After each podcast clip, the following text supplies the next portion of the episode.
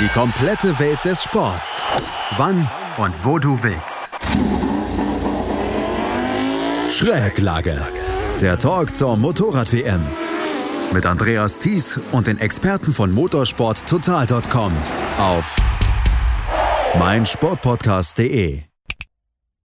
So langsam aber sicher erwacht der Sport wieder aus seinem Corona-bedingten Frühlingsschlaf. Alle Sportarten versuchen in irgendeiner Weise jetzt wieder ihre Saisons an den Start zu bekommen. Wir haben das beim Fußball erlebt, wo es im Moment relativ gut läuft. Snooker, Tennis etc. Alle Sportarten, die ihr auf meinsportpodcast.de sehen könnt. Auch die MotoGP.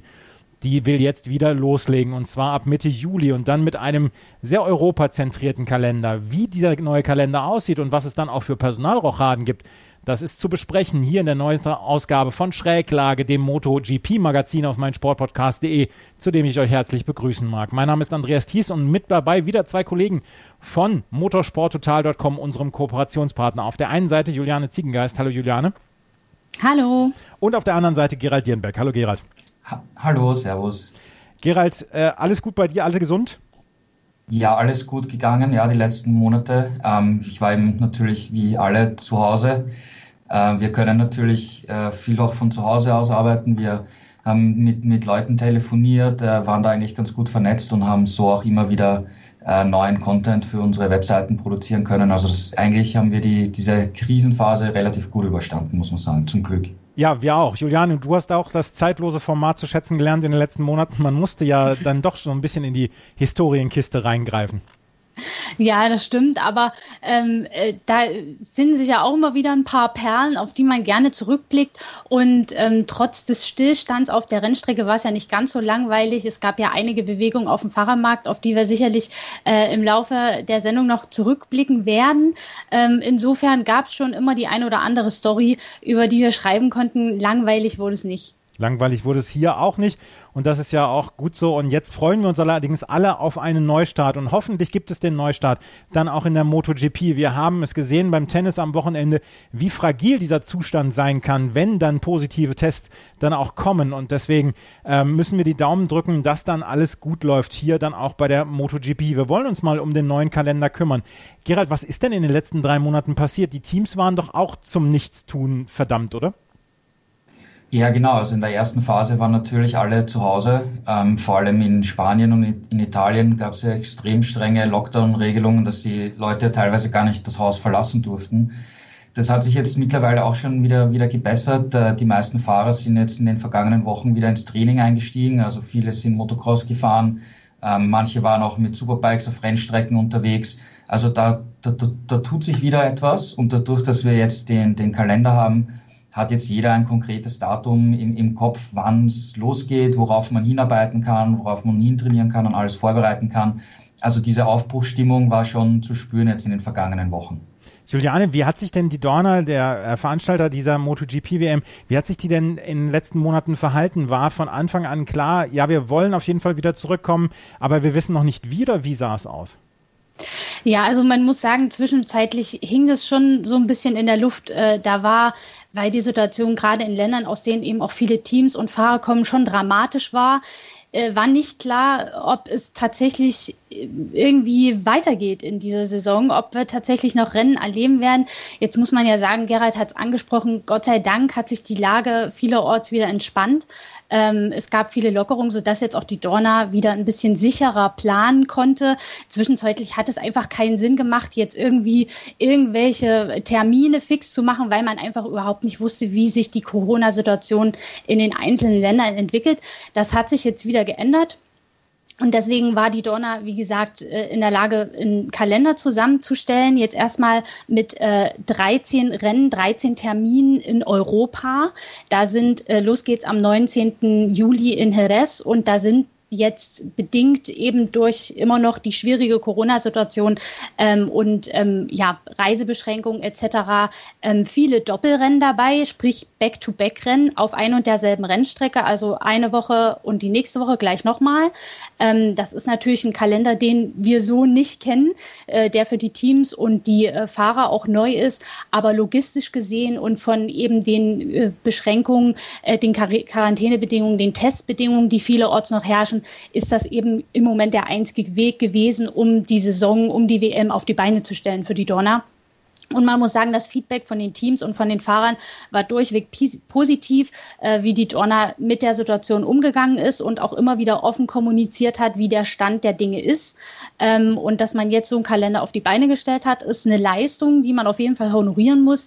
Jetzt bleibt eben abzuwarten, ähm, wie sich das Ganze tatsächlich realisieren lässt. Wir drücken die Daumen, dass äh, niemand positiv getestet wird und dass es wirklich so stattfinden kann, wie es jetzt auch geplant ist. Genau, du hast es gesagt, 19. Juli in Jerez, Jerez 1, 26. Juli Jerez 2, 9. August geht es dann in Brünn weiter, dann Spielberg, Misano, Barcelona, Le Mans, Aragon und Valencia.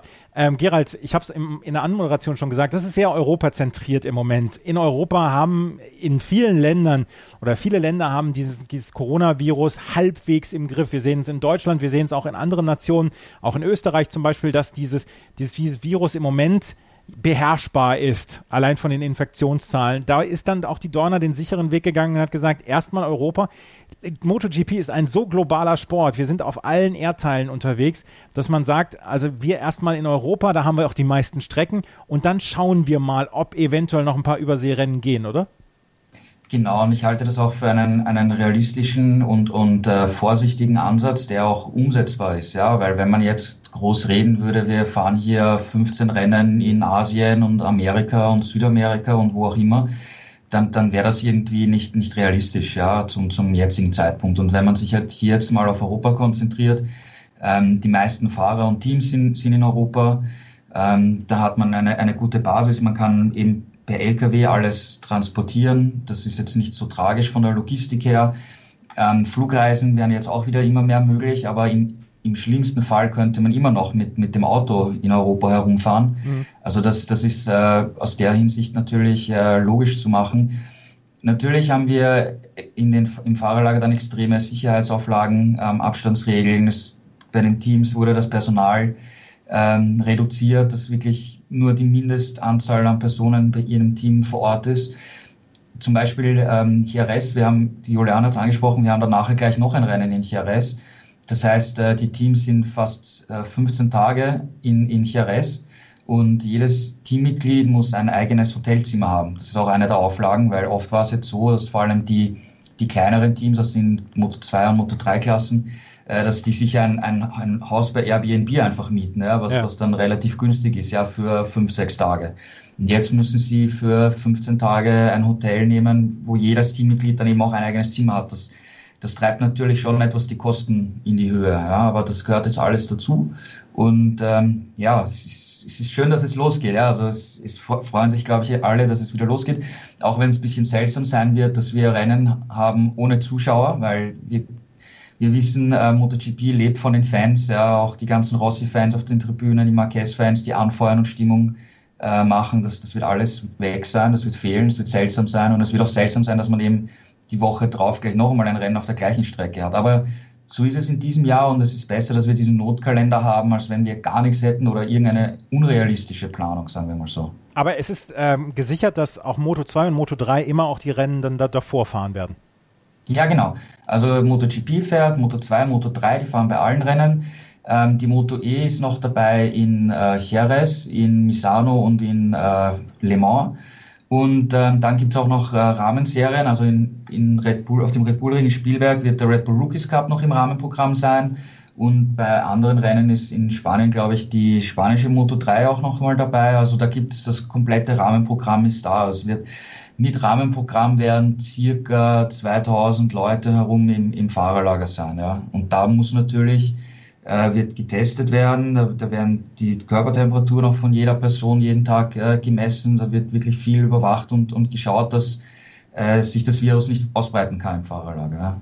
Juliane, ist denn irgendwas bekannt geworden von der Dorna, falls, falls es dann doch positive Tests gibt, was dann passiert? Weil ich gehe davon aus, dass die Dorner nicht daran interessiert ist, dann den ganzen Laden zuzumachen, sollten sie einen positiven Test haben. Und wie häufig werden denn Fahrer und Mitarbeiter da getestet? Also ähm, soweit ich informiert bin, ist plant man tatsächlich, wenn es jetzt Einzelfälle sind, isolierte Einzelfälle, die man früh erkennt, äh, also positiv getestete ähm, und äh, die man ja früh auch in Quarantäne stecken kann, so dass man die Ausbreitung stoppt, dann soll der Betrieb weitergehen.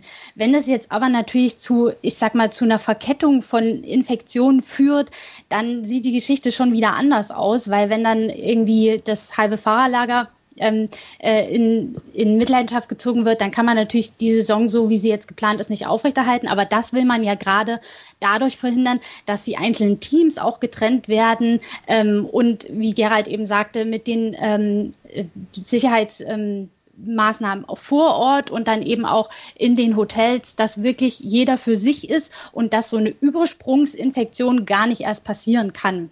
Ähm, was die Tests angeht, ist es wirklich äh, sehr akribisch durchgeplant und äh, fängt ja schon bevor die Leute zu den Rennen reisen an. Also das braucht eine gewisse Vorlaufzeit.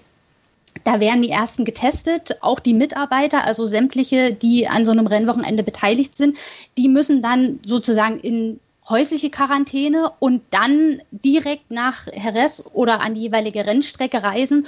Und dort wird eben kontinuierlich überwacht durch Tests, durch Körpertemperaturmessung, dass da niemand ähm, ja in, in verdächtiges Muster fällt, was für eine Infektion spricht. Und das wird wirklich bei jedem Grand Prix, bis man ja äh, vielleicht sagen kann, okay, das Risiko ist so minimiert, dass man das zurückfahren kann, wird es so durchgezogen. Das ist natürlich ein immenser, immenser logistischer und auch finanzieller Aufwand, aber nur so ist es eben möglich, das überhaupt durchzuführen, um, ohne dass man äh, ja Gefahr läuft, dass da so ein Massenausbruch passiert. Das darf natürlich unter keinen Umständen passieren. Und müssen die Fahrer in irgendeiner Weise was zwischen den Rennen, also zwischen dann auch den Rennorten beachten oder ähm, werden sie dann einfach wieder losgelassen? Da ist, glaube ich, Gerald besser informiert. Da bin ich jetzt ein bisschen überfragt, aber ich schätze mal, die sozialen Kontakte müssen dann schon auf ein Minimum reduziert werden, ähm, wobei zwischen den Rennen ja auch gar nicht so viel Platz ist, da nochmal ähm, wahnsinnig viel Zeit zu Hause zu verbringen. Ähm, viele, viele Monate sind ja mit drei Wochenrennen, Wo Wochen, Rennwochenenden vollgepackt, sodass da gar nicht so viel Zeit bleibt. Aber ähm, da gibt es einen strengen Verhaltenskodex, an den sich natürlich die Fahrer und Teams auch außerhalb äh, des Rennens und der Rennstrecke halten müssen. Gerald, kannst du da noch was ergänzen zu? Ja, also wenn jetzt zum Beispiel zwischen Jahres 1 und Jahres 2 die, die Tage, die müssen die Fahrer eigentlich im, im Hotel verbringen und, und sollen sich so wenig wie möglich ähm, bewegen. Man setzt natürlich auch auf die Verantwortungsbewusstsein der, der Fahrer und der Teammitglieder. Und man hat auch angekündigt, ähm, wenn, wenn sich Leute nicht wirklich an das Protokoll halten oder sich nicht angemessen verhalten und ein Risiko darstellen, wird es ähm, harte Strafen geben.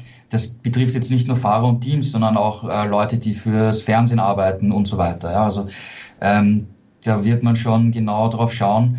Und ähm, zwischen den Rennen, ich glaube, das wird jetzt so gehandhabt werden wie jetzt, weil die Fahrer sind eigentlich auch in der Regel zu Hause und fahren maximal mit dem Fahrrad trainieren oder gehen auf eine Rennstrecke mit, mit wenigen Leuten und trainieren dann dort. Ähm, also, dass sie jetzt insgesamt so in große Menschenmassen kommen, ähm, ist eh jetzt schon nicht wirklich der Fall und ich glaube, das wird auch so beibehalten werden und es wird halt getestet werden, auch, auch dann vor jedem Rennen. Ähm, wenn Mechaniker positiv getestet werden, ein, zwei von einem Team, wird eben isoliert und die kann man auch rein theoretisch ersetzen, wobei eben da die Frage ist, ähm, wie viele, wie viele Personalreserven gibt es da noch überhaupt, ja, die dann noch diese spezielle Tätigkeiten können, im, im Falle von Mechanikern zum Beispiel. Ähm, bei Fahrern ist es so, wenn ein Fahrer positiv getestet wird, dann fällt er aus, so wie wenn er verletzt wäre und sich ein Bein gebrochen hätte, sagen wir mal. Ähm, könnte natürlich auch ersetzt werden durch einen Ersatzfahrer, aber ist die Frage, ob jetzt überhaupt alle Ersatzfahrer dann bei den ganzen Rennen vor Ort sein werden, ähm, habe ich momentan nicht gehört. Ja. Also das, das, da kann es noch viele Fragezeichen geben. Äh, du hast es angesprochen beim Tennis, ja, wie, wie schnell sich da eine Situation entwickeln kann. Und wie gesagt, man probiert es jetzt mal und man sagt, dass die beiden Wochenende in Chiarest ganz, ganz wichtig werden, ja. um eben die ganzen Protokolle zu checken und eventuell nachzubessern und dann wird man weiterschauen, weil man kann jetzt auch nicht so sehr in die Zukunft blicken, ja. Ja, es ist, wie gesagt, man kann ja nur die Daumen drücken. Ähm, Juliane, die Fahrer haben jetzt eine ja eine zweite Winterpause quasi hinter sich gebracht. Sie hatten erst den, den Winter, wo sie sowieso nichts gemacht haben, wo dann ja auch Saisonpause war. Jetzt wurden sie schon wieder quasi auf Eis gelegt. Wie haben sich die Fahrer die Zeit vertrieben und wie viel Vorbereitung brauchen sie jetzt dann? Ich meine, sie müssen Mitte Juli wieder fertig sein, aber wie viel Vorbereitung brauchen sie, um wieder in den Stand zu kommen, dass sie dann auch fitnesstechnisch auf dem Stand sind, solch, äh, solch eine, solch eine Marathonsaison in so kurzer Zeit dann durchzuziehen? Ja, also es war natürlich eine extrem lange Pause ähm, mit Bedingungen, die kein Fahrer und kein Teammitglied vorher in der Art und Weise gekannt hat. Ähm, jetzt, wenn man von den spanischen und den italienischen, auch den äh, französischen Fahrern spricht, die waren ja wirklich an ihr Zuhause gefesselt. Ähm, ja, sich jetzt da aufs Rennrad zu schwingen und ihre Touren zu fahren oder mit den Privatbikes rauszugehen, das war lange Zeit nicht möglich. Ähm, nun muss man sagen, viele sind zu Hause gut ausgestattet mit einem persönlichen Fitnessstudio. Ähm, manche hatten sogar ihren Trainer in Reichweite, so dass es möglich war, da äh, zumindest zu Hause ein Trainingsprogramm weiter zu verfolgen. Ähm, und jetzt, Gerald hat es ja vorhin schon angesprochen, mit den Lockerungen sind natürlich auch viele wieder ähm, auf äh, Strecken in ihrer Heimat unterwegs, äh, fahren Motocross, fahren Supermoto oder waren auf GP-Strecken auch schon mit äh, Superbikes unterwegs und haben sich dort quasi warm gelaufen. Ich denke jetzt körperlich wird es jetzt für die meisten nicht so das große Problem sein, wieder einzusteigen und auch so eine komprimierte Saison zu meistern. Das sind alles Profis und das sind Top-Athleten, die haben jetzt nicht auf der faulen Haut gelegen. Ähm, Nichtsdestotrotz muss man sagen, es wird natürlich eine komplett andere Saison, als wir sie kennen, mit diesen vielen Doppelrennen, ähm, mit diesen vielen Rennen in einem kurzen Zeitraum. Das ist natürlich auch mental eine Geschichte, auf die man sich einstellen muss. Es gibt viel weniger Platz für Fehler, die ja sowieso schon in so einem konkurrenzfähigen Feld nicht passieren sollten. Aber jetzt mit den vielen Rennen in kurzer Abfolge, wenn da jemand ausfällt oder sich, wie Gerald sagt, hat, gesagt hat, verletzt, dann ist es natürlich eine Katastrophe, weil sich das doppelt und dreifach rächt. Ähm, und insofern wird der Titelkampf sehr hart werden. Ähm, und man wird sehen, wer sich da am besten schlägt, eben auch mit diesen Doppelrennen. Das kann für die einen ein Vorteil, für die anderen vielleicht ein Nachteil sein. Das wird man sehen. Aber ich denke, die sind alle solchen Stress- und Drucksituationen gewachsen und jetzt am Anfang überwiegt sowieso die Vorfreude, die Motivation ist riesig, endlich wieder auf die Strecke zu gehen. Das birgt natürlich auch das Risiko zu überpacen, es zu übertreiben und gleich am Anfang ähm, zu viel zu riskieren. Aber ich denke, die sind alle Profi genug, um das zu meistern und dann werden wir sehen, ähm, wie sich die Saison entwickelt. Es wird auf jeden Fall spannend werden. Es ist ja, also das glaube ich nämlich auch, dass es eine spannende Situation wird und es ist für alle etwas Neues. Gerald, wenn du jetzt mal so ein bisschen in die Zukunft schauen magst, die Glaskugel benutzen darfst, werden wir dann auch wieder einen alles überragenden Marc Marquez sehen oder glaubst du, dass durch diese komprimierte Form der Saison und durch die, die diese lange Pause, dass vielleicht das ganze Rennen deutlich spannender sein wird? Wie ist deine Einschätzung dazu? Also ich glaube schon, dass Marquez immer der Favorit ist in der Form, die er in den letzten Jahren gezeigt hat. Und interessant finde ich dabei, ähm, wie, wie die Strecken sind, ja, weil wir fangen jetzt in Jerez gleich mit zwei Rennen an. Und das ist jetzt nicht unbedingt die Paradestrecke von Ducati zum Beispiel, ja. Und, mhm. und Yamaha war im vergangenen Jahr dort ganz stark unterwegs, wenn wir uns auch an die Pole von Quattraro erinnern. Also ähm, es könnte zu Saisonbeginn schon mal, könnte rein theoretisch ein Blick in die Glaskugel, dass dort Yamaha extrem stark ist, dann kommt Honda und Ducati hat Probleme und ist Dovizioso fängt vielleicht mit einem sechsten, siebten Platz an und dann hast du aber gleich zwei Rennen auf dieser Strecke. Ja. Dann kommt Brünn, wo es dann wieder ausgeglichener ist vom, vom Kräfteverhältnis, dann kommt Spielberg und da muss eigentlich dann Dovizioso eigentlich beide Rennen gewinnen, wenn er eine Chance haben möchte, überhaupt äh, um den WM-Titel äh, fahren zu können. Aber wenn, wenn man sich eben nur die ersten Strecken anschaut, dann könnte rein theoretisch äh, Dovizioso schon mit einem Punkterückstand nach Österreich kommen und dann unter Druck stehen. Ja, und dann muss, muss er gegen Marquez kämpfen, wie wir es die letzten Jahre gesehen haben, der da Ducati herausgefordert hat. Also das, das kann sich da schon, äh, so um Österreich herum könnte sich da schon was entscheiden, zumindest ein bisschen vorentscheiden, weil eben wir auf diesen Streckentypen fahren, wo manche Motorräder besser passen und manche nicht. Ja, also das ist sicher ein weiterer Faktor, den es in diesem Jahr zu bedenken gibt. Juliane, erleben wir eine ganz wilde Saison, was meinst du? Ich hoffe es natürlich und ich wünsche es nach dieser, uns nach dieser langen, langen Durststrecke, die uns alle ein paar Nerven gekostet hat. Ähm, ich würde mir wünschen, dass ähm, wir nicht einen klaren Durchmarsch von Marc Marquez sehen, sondern dass da äh, diejenigen Dovizioso, vielleicht auch ein Quattarao, vielleicht auch ein Rossi, wir wollen äh, den Altmeister ja nicht vergessen, ähm, nochmal äh, zuschlagen können und wir ein paar spannende Rennen sehen. Aber ähm, äh, so wie es Gerald gesagt hat, es wird natürlich spannend sein zu sehen, wie sich diese Doppelrennen äh, ja, wie sich das in der Situation entwickelt wird, weil dir die eine Strecke dem einen Hersteller schon mehr liegt als dem anderen. Und ähm, mit zwei Rennen hat man natürlich die Gelegenheit, dann am nächsten Wochenende, sollte es äh, bei der ersten Gelegenheit nicht so gut gelaufen sein, zurückzuschlagen. Ähm, oder man fällt halt in so einen Strudel und denkt, naja, hm, es lief schon beim ersten Mal nicht so gut und äh, ja, das kann sich in die eine oder andere Richtung entwickeln. Insofern hoffen wir, dass ähm, es jetzt nicht eine One-Man-Show wird und davon gehe ich eigentlich auch nicht aus. Also so ein paar spannende Rennen und ein paar Ups und Downs in der WM werden wir schon sehen. Ich drücke die Daumen drücken wir die Daumen, drücken wir alle die Daumen, dass wir erstens die Saison erleben werden, dass wir die ersten Rennen in Jerez erleben können.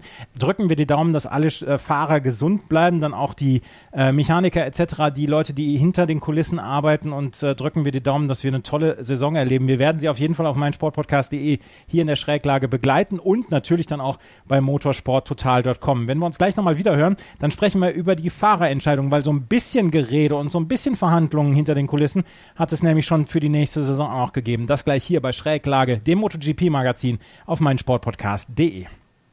Die MotoGP-Saison startet Mitte Juli, aber die Verhandlungen für die nächste Saison sind auch schon wieder gestartet. Und ähm, Gerald, wenn man sich da so ein bisschen umhört, beziehungsweise mal so ein bisschen Mäuschen spielt, da habt ihr schon einige interessante Entwicklungen gegeben. Ähm, Jack Miller zum Beispiel wechselt in der kommenden Saison das Team. Ja, genau. Also das ist natürlich das Interessante. Ähm, die Teams sind und die Teammanager sind alle zu Hause gesessen in den vergangenen Wochen und, und, Monaten, aber sie haben trotzdem viel miteinander kommuniziert und gesprochen und Entscheidungen getroffen. Und Ducati hat sich eben dazu entschieden, den Jack Miller vom Pramac-Team auf, aufzuholen ins, ins Werksteam. Und er ist für nächstes Jahr mal gesetzt. Er hat nur einen Einjahresvertrag bekommen. Das heißt, auf der anderen Seite, äh, Danilo Petrucci ist raus und ähm, der war vergangene Woche bei, bei KTM äh, in Österreich und hat mit Pete Beirer und, und den Verantwortlichen gesprochen. Es ist noch nicht offiziell, dass, dass sie sich geeinigt haben, aber es schaut angeblich sehr gut aus, dass sie sich äh, zumindest äh, sehr gut verständigt haben und die Möglichkeit wirklich groß sein soll, dass Petrucci nächstes Jahr bei KTM fährt. Ja. Ähm, bei Ducati ist dann noch offen, äh, ob Andrea Dovizioso bleiben wird im, im Werksteam. Ähm, da gab es zuerst, äh, dadurch, dass die, die Saison ja viel kürzer ausfällt, ähm, musste Ducati Geld sparen und wollte eben das Gehalt von Dovizioso kürzen. Da gab es zunächst mal Diskussionen, aber darauf hat man sich mal geeinigt. Jetzt soll man über die Zukunft sprechen, aber irgendwie die Gespräche sollen ja auch nicht so wirklich weiter vorangehen. Muss man abwarten. Es soll, Ducati will anscheinend mit Dovizioso weitermachen. Dovizioso hat eigentlich gar keine andere Alternative. Vielleicht lässt man sich da auch jetzt noch ein bisschen Zeit und wartet die ersten Rennen ab. Ja, also das ist mal äh, bei Ducati, was sich da schon getan hat, ist schon, schon interessant, dass wir mit Jack Miller dann einen, einen, wieder einen Australier haben bei Ducati, weil wir wissen ja, Casey Stoner hat den einzigen WM-Titel 2007 gewonnen ja, für Ducati. Was war, der, was war der Hintergrund, was war der Gedankengang dahinter bei Ducati, dass man gesagt hat, komm, wir machen Jack Miller jetzt zum Werksfahrer? Ja, auf der einen Seite Petrucci hat nach seinem Sieg in Mugello vor allem dann in der zweiten Saisonhälfte jetzt nicht mehr wirklich äh, Top-Ergebnisse gebracht. Also er hat eigentlich nie mehr eine Chance gehabt, aus eigener Kraft ums Podium mitzukämpfen. Mhm. Auf der anderen Seite ist Jack Miller letztes Jahr eigentlich die, die konstanteste Saison und die beste Saison seiner, seiner Karriere gefahren. Ähm, hat äh, fünfmal war er am Podium als Dritter und ähm, das war echt eine, eine solide Geschichte von ihm. Und er hat auch gute Wochenenden gezeigt. Er war am Ende dann auch teilweise schon vor Dovizioso. Und da hat man eben von Ducati gemeint, da ist noch Potenzial eventuell möglich. Ja? Also man traut ihm mehr Steigerungspotenzial auch noch zu für die Zukunft, als man es Petrucci zutraut. Und deswegen hat man ihn äh, reingeholt ins Team. Mhm. Und man darf auch nicht vergessen, noch ein weiterer Punkt ist, äh, wir haben bei den, bei den Wintertests ja darüber gesprochen, dass die Ducati-Werksfahrer ähm, dieses neue System getestet haben, wo sie das Heck zusammenpressen können und das während der Fahrt verstellen können. Und Jack Miller ist damit schon im, im vergangenen Herbst die letzten drei Rennen gefahren, als erster Fahrer überhaupt. Das heißt, ähm, da gab es hinter den Kulissen auch mit den Technikern anscheinend schon eine sehr gute Zusammenarbeit und Verständigung. Also das scheint hier äh, wirklich gut äh, zu harmonieren und darum sagt man, okay, geben wir ihm jetzt dann die Chance. Aber er hat, wie gesagt, nur einen Einjahresvertrag und muss dann im Prinzip nächstes Jahr vom ersten Rennen an auch zeigen, dass er sich den Platz auch länger verdient. Danilo Petrucci voraussichtlich dann bei der KTM Juliane. Hat er da so ein bisschen Glück gehabt, dass dann gleich sich die Gelegenheit ergeben hat, vielleicht zu KTM zu gehen? Weil es gibt ja auch nur eine endliche Zahl an äh, Motorrädern in der MotoGP.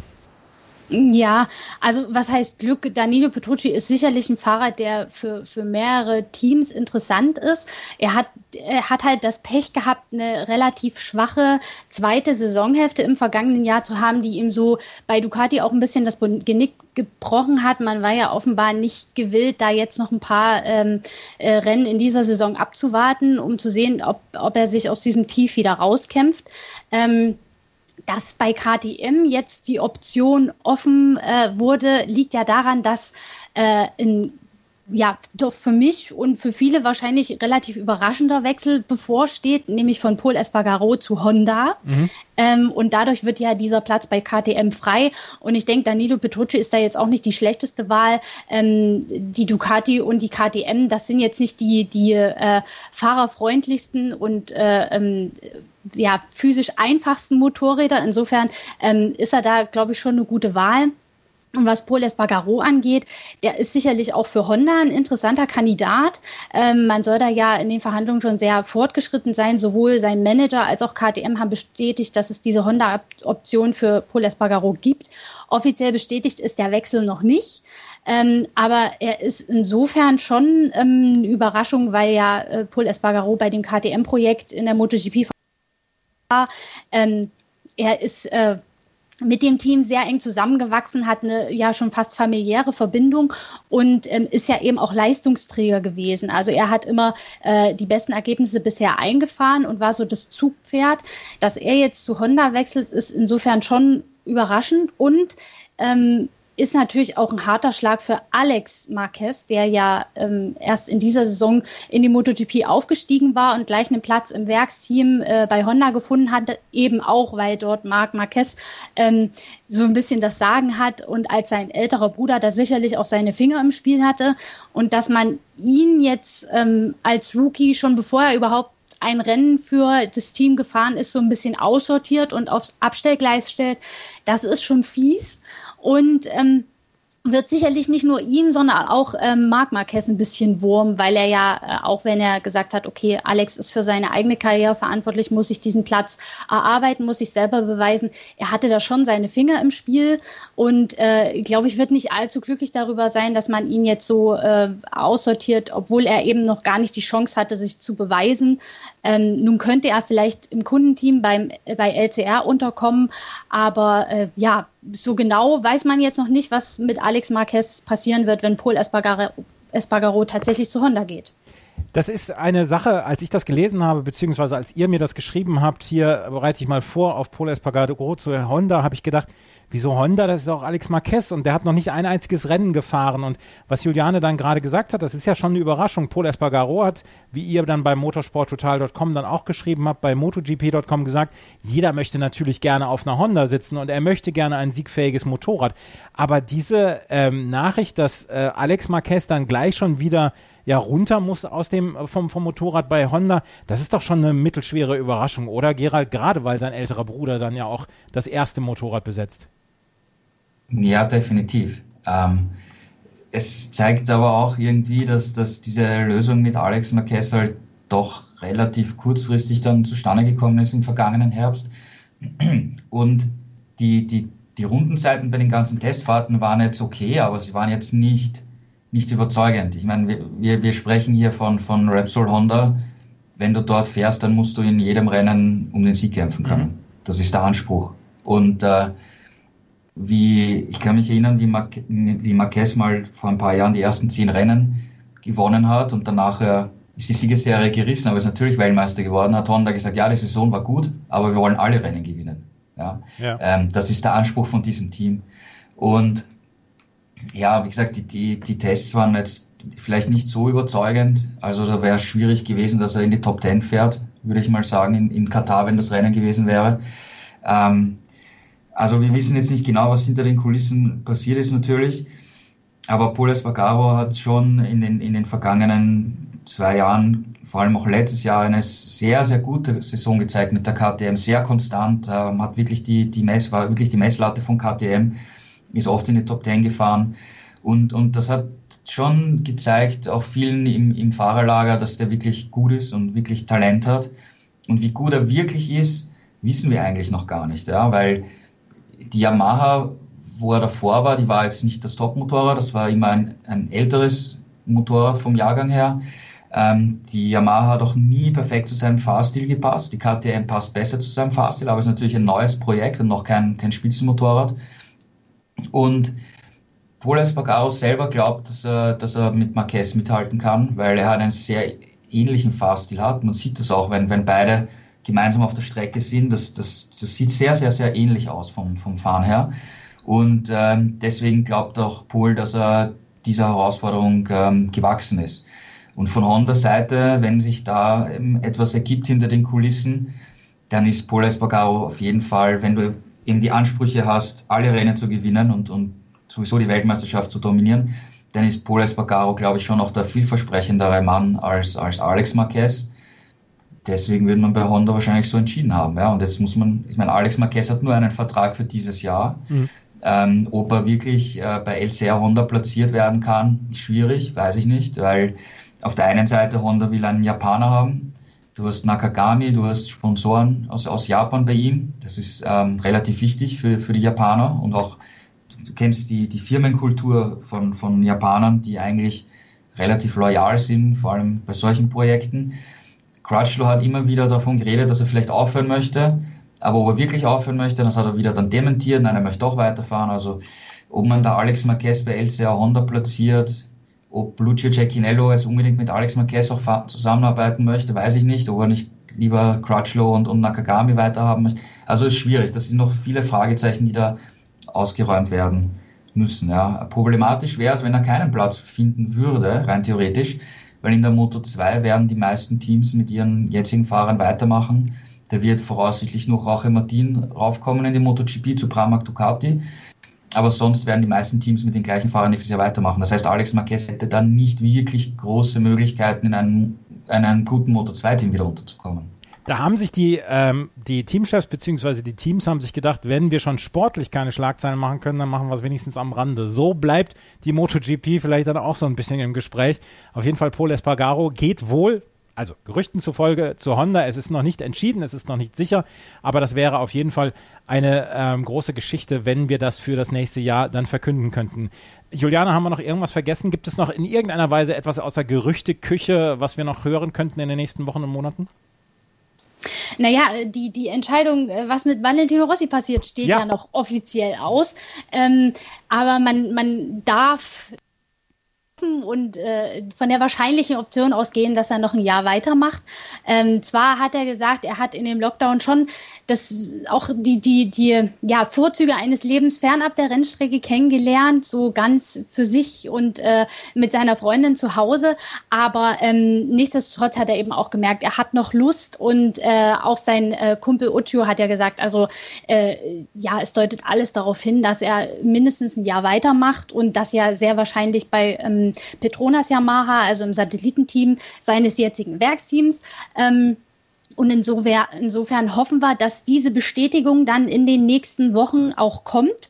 Ähm, ja, und ansonsten kann man äh, noch von einer fixen Bestätigung sprechen, nämlich Alej Espargaro, der bleibt bei Aprilia.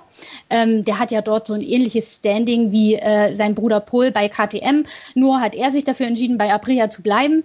Und ähm, Wer sein Teamkollege äh, sein wird, das ist noch so ein bisschen unklar, selbst für diese Saison, weil ja die Causa Andrea Iannone immer noch nicht geklärt ist mit dem Dopingfall. Er ist ja eigentlich äh, bis Mitte nächsten Jahres gesperrt hat ja aber Berufung eingelegt, da ist aber noch kein äh, Urteil gefallen und jetzt hat die äh, Anti-Doping-Agentur sogar die Höchststrafe für ihn gefordert, also vier Jahre Sperre.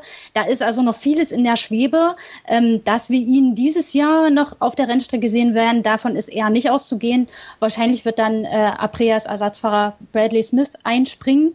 Ähm, und was dann bei Aprilia passiert für das nächste Jahr neben Alej Espargaro, das steht auch noch so ein bisschen in den Sternen. Wir werden es verfolgen und wie gesagt, motorsporttotal.com sollte eure erste Adresse sein, wenn ihr nach Nachrichten der MotoGP dann sucht. Natürlich auch alle anderen Dinge des Motorsports, aber da wir hier bei Schräglage über die MotoGP sprechen, dann über die MotoGP News natürlich insbesondere. Gerald, eigentlich fast immer die traditionell letzte Frage an dich. Wie geht's jetzt weiter? Wie gehen die nächsten Wochen weiter? Gibt es in irgendeiner Weise Trainingstage für die Teams? Also die, die Teams bereiten sich jetzt eben, wie gesagt, ähm, vor auf die, auf die Reise nach, nach äh, Spanien, nach Andalusien. Am Mittwoch vor dem ersten Rennen wird es einen Tester geben für alle Klassen. Also da gibt es dann einen Zeitplan, wo jede Klasse, ich glaube, eine, eine beschränkte Zeit auf der Strecke haben kann. Also viel Testzeit gibt es nicht.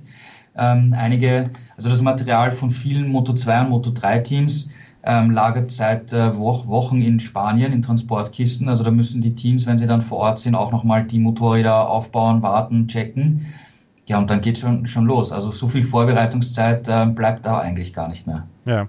Und wir freuen uns und hoffen alle, dass wir bis Mitte Juli keinen Ausbruch mehr haben werden, keine ansteigenden Fallzahlen, was Covid-19 angeht und dass wir Mitte Juli dann, ähm, dann auch in Jerez die ersten Rennen dann sehen können und dann werden wir natürlich hier bei Schräglage die, äh, darüber informieren, hier auf meinsportpodcast.de. Das waren Juliane Ziegengeist und Gerald Dierenbeck von unserem Kooperationspartner motorsporttotal.com mit ihren Einschätzungen kurz, naja, kurz vor der Saison, vier Wochen vor der neuen Saison der MotoGP, die dann in komprimierter Form erst in Europa und dann vielleicht noch in Übersee stattfinden soll. Danke euch beiden erstmal bis hierher. Ja, danke auch. Dankeschön, bis zum nächsten Mal. Vielen Dank fürs Zuhören, bis zum nächsten Mal. Auf Wiederhören. Die komplette Welt des Sports. Wann und wo du willst. Schräglage. Der Talk zur Motorrad-WM. Mit Andreas Thies und den Experten von motorsporttotal.com auf meinsportpodcast.de.